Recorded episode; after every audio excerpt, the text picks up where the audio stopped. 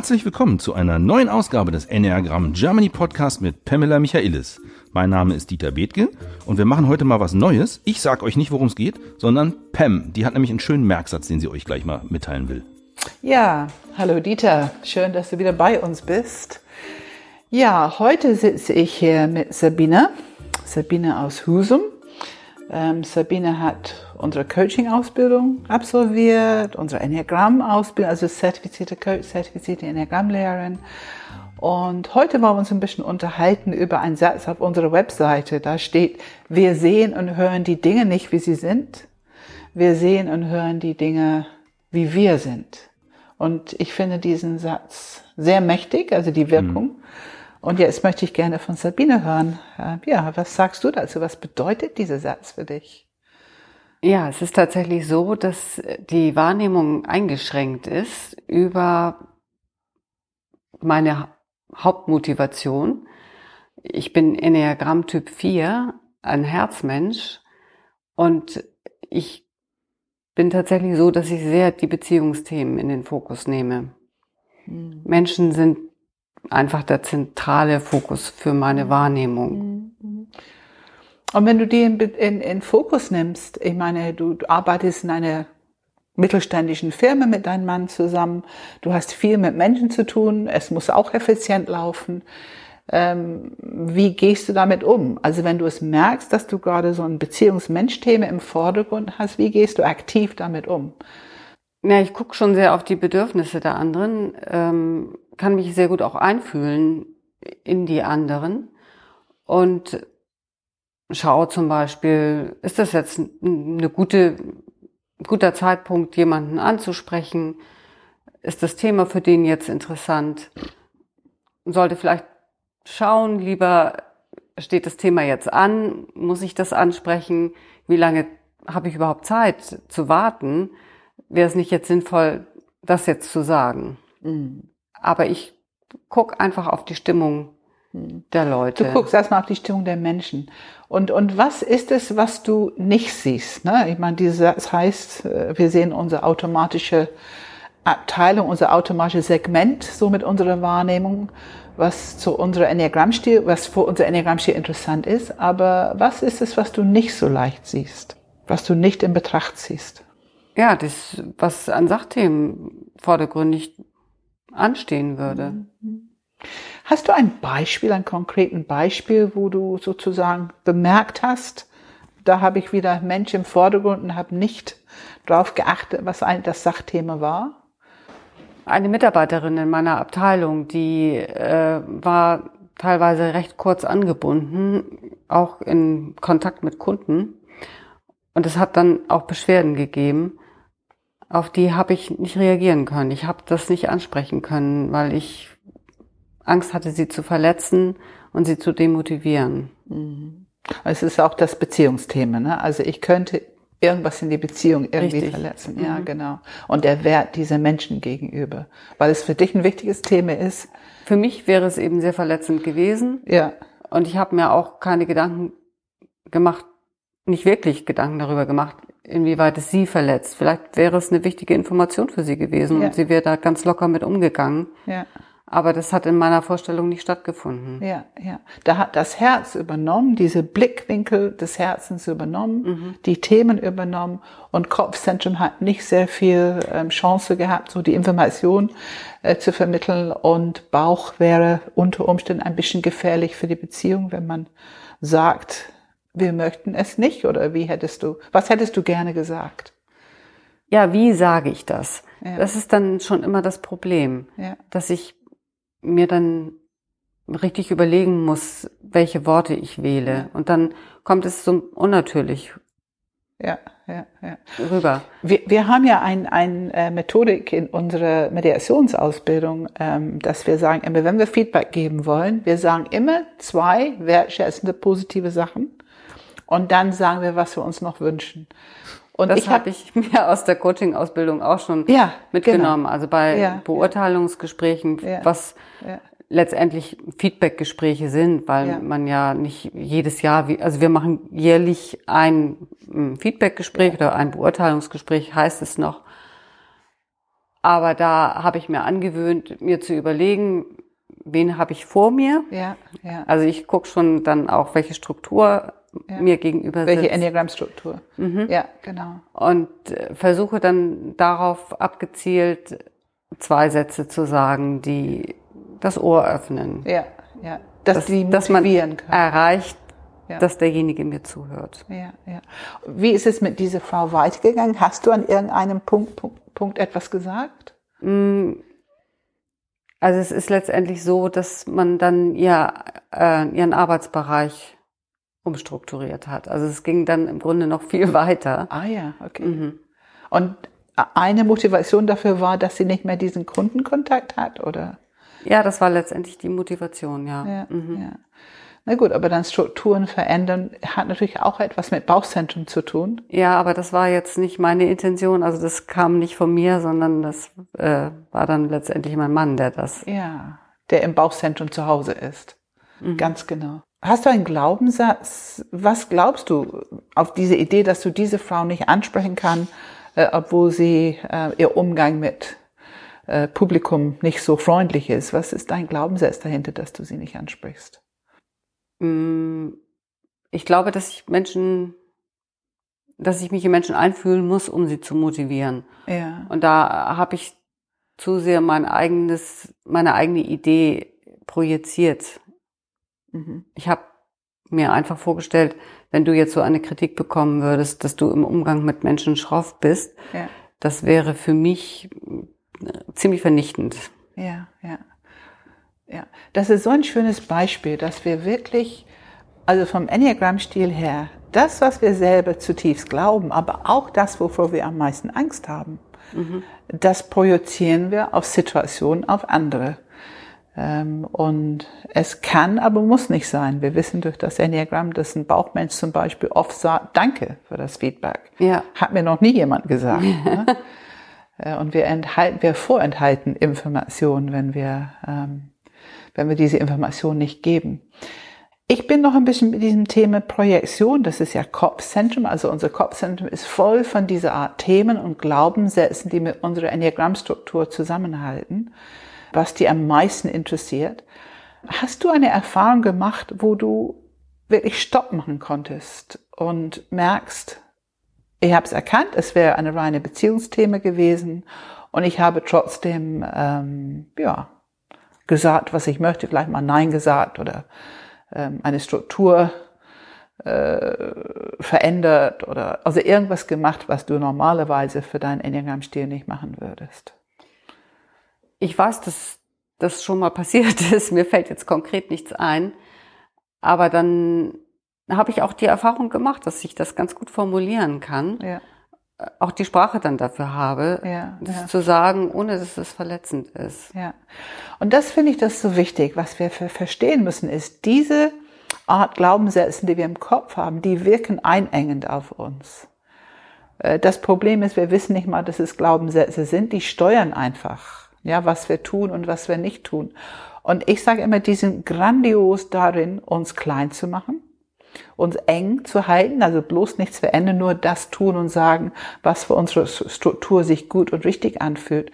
Aber die sind grandios darin, entweder unser Kompetenz überzubewerten, wie sehr wir die anderen verstehen, ne? wie ein Herzzentrum, und wie sehr rücksichtsvoll wir sind und so weiter und so fort, ohne Rücksicht aufzunehmen auf, auf die tatsächliche Struktur, die notwendig war, wäre für alle, damit es allen besser geht. Ne?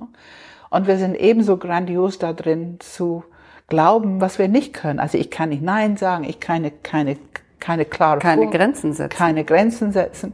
Und jetzt hast du eine Erfahrung gemacht, oh doch, du kannst es doch. Und die muss man dann tatsächlich immer wieder aktivieren. Ja. Was Wie- ist das genau, was du aktivierst?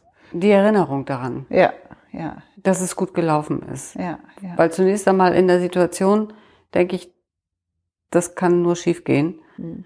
Und wenn ich dann aber überlege, also den Kopf anschalte, dann fallen mir doch wieder Dinge ein oder Situationen ein, in denen es gut funktioniert hat. Hm. Und dann muss ich eben schauen, was, was war denn da, was es hat Hm. gut funktionieren lassen. Ja, die Systemiker lieben diesen Satz. Auch wenn du sagst, ich kann das überhaupt nicht. Wo hat es denn mal funktioniert? Mhm. Das ist so eine systemische Coaching-Frage. Aber mich interessiert jetzt die drei Zentren. Welches Zentrum? Du hast schon über Kopfzentrum darüber gesprochen, mhm. drüber nachdenken, einfach mal einen anderen Blickwinkel bekommen. Mhm. Äh, welches Zentrum hat dir geholfen mit den Grenzen setzen? Bauch, würde ich sagen. Ja. Dass man einfach formuliert, das will ich jetzt nicht. Ja. Das muss ich aber auch spüren in dem Moment, dass ich das nicht will. Ja, man darum, muss die Information selber haben. Darum würde ich sagen Bauch. Ja. Weil ich es spüren muss. Ja. ja. Um es vertreten zu können, muss ich ein Gefühl dafür haben. Ja, es muss deine Wahrheit sein. Mhm. Ja. Nicht eine gedachte Grenze, sondern eine gespürte Grenze. Meine Grenze. Ja. Und das ist eine körperliche Erfahrung, die man einfach nicht macht, wenn man keinen Kontakt mit dem Bauchzentrum hat. Ja.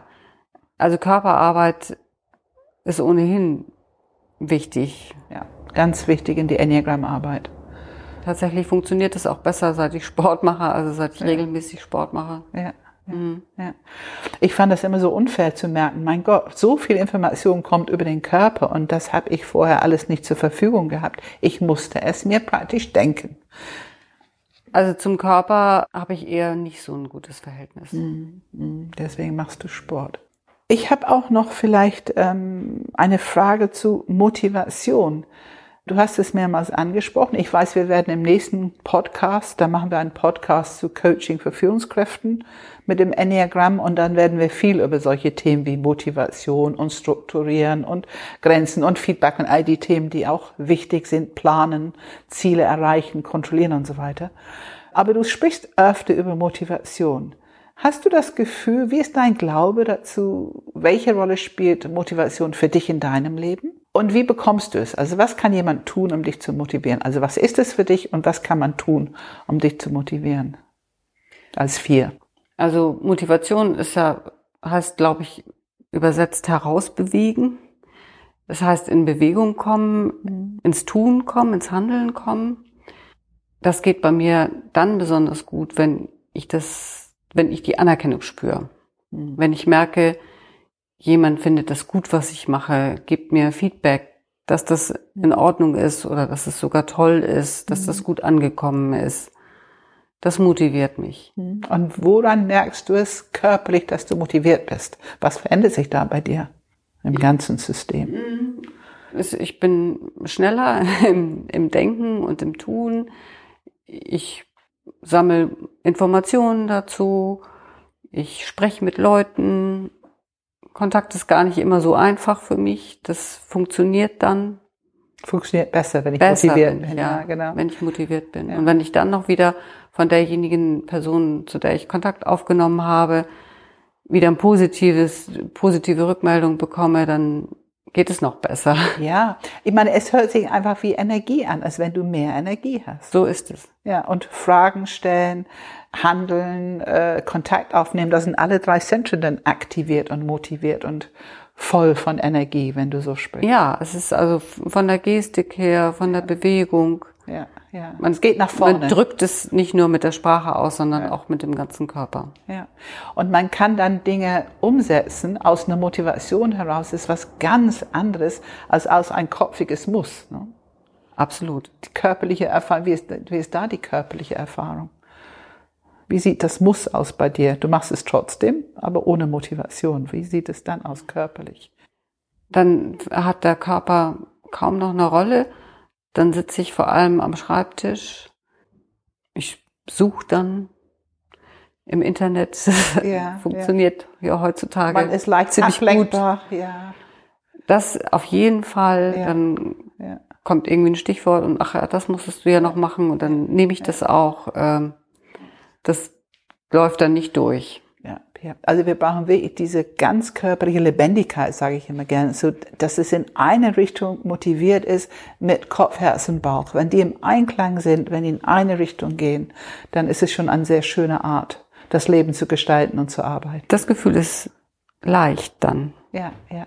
Kannst du dich selber motivieren? Kannst du dich selber motivieren, wenn jemand anders, wenn es gerade nicht ist?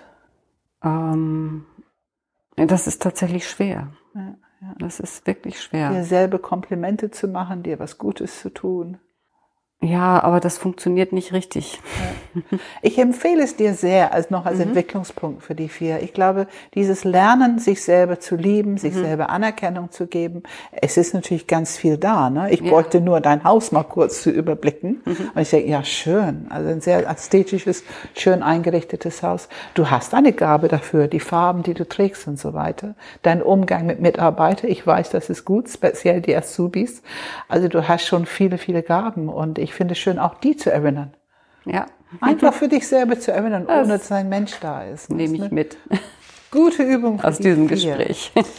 Ja, danke schön, Sabine. Und wir werden uns im nächsten Podcast nochmal treffen und da werden wir das Thema Coaching für Führungskräfte mit dem Enneagramm. Genau. Und ähm, hier Anerkennung ist ja auch ein schönes Thema, weil es gibt ja eine große Organisation, die weltweit Coaches anerkennt oder besser zertifiziert. Ah ja, genau. Und wir wissen ja, dass äh, Sabine jetzt demnächst eine, einen Vortrag hält in Husum ja. für diese Organisation. Ich nenne sie mal ICF. Ja. Äh, kann mir einer von euch beiden sagen, was also Sabine A. für einen Vortrag hält und ja. B, was ICF ist und warum das wichtig ist? Ja, also International Coaching Federation, aber wir lassen Sabine darüber reden. Es ist ein Dachverband äh, der Coaches, der Coaches auch zertifiziert. Wenn man dort Mitglied wird, dann muss man Nachweise erbringen, wie viel Coachingstunden man abgeleistet hat. Es gibt auch einen Kodex, den man letztendlich unterschreiben muss, ja. zu dem man stehen muss. Ne? Ja. Also es ist ein Wertekodex, mhm. Wertepunkte, die, zu denen man stehen muss. Es ist gewissermaßen eine Sicherheit, also es wird für Qualität. Mhm. Und unsere Ausbildungen in Amerika sind auch anerkannt. Ähm, also die können ICF ähm, Credits geben für, ihr, für die Ausbildung und wir sind auch dabei, also wir sind schon Teil anerkannt und wir sind schon dabei, dass wir das auch ähm, irgendwann geben können in Deutschland. Und ich finde es wunderbar, dass ähm, du das, diesen Vortrag da hältst. Und das ist unser Thema im nächsten Podcast, wenn wir gucken. Genau. Jetzt sag nochmal den Vortrag, den Titel vielleicht oder worum es geht. Das Enneagramm im Unternehmen. Okay, also welche Vorteile ein Enneagramm für Führungskräfte zum Beispiel bietet. Zum Beispiel. Okay, ja, das ist doch spannend. Dann freuen wir uns doch alle auf die nächste Ausgabe vom Enneagramm Germany Podcast. Da werden dann Pam und Sabine wieder dabei sein und ich werde wieder ein bisschen moderieren. Und ich hoffe, ihr schaltet auch wieder ein. Also, bis dann, macht's gut und tschüss. Tschüss, Dieter, Dankeschön. Tschüss, Dieter. Und danke, Sabine. Danke, Sabine. Ja, ich sage auch vielen Dank, Pam.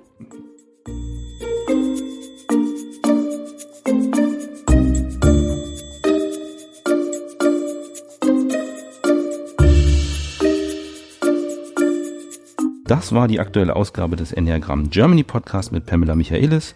Am Mikrofon Dieter Bethke und Pamela Michaelis eben für Enneagramm Germany. Bis zum nächsten Mal. Ciao, ciao.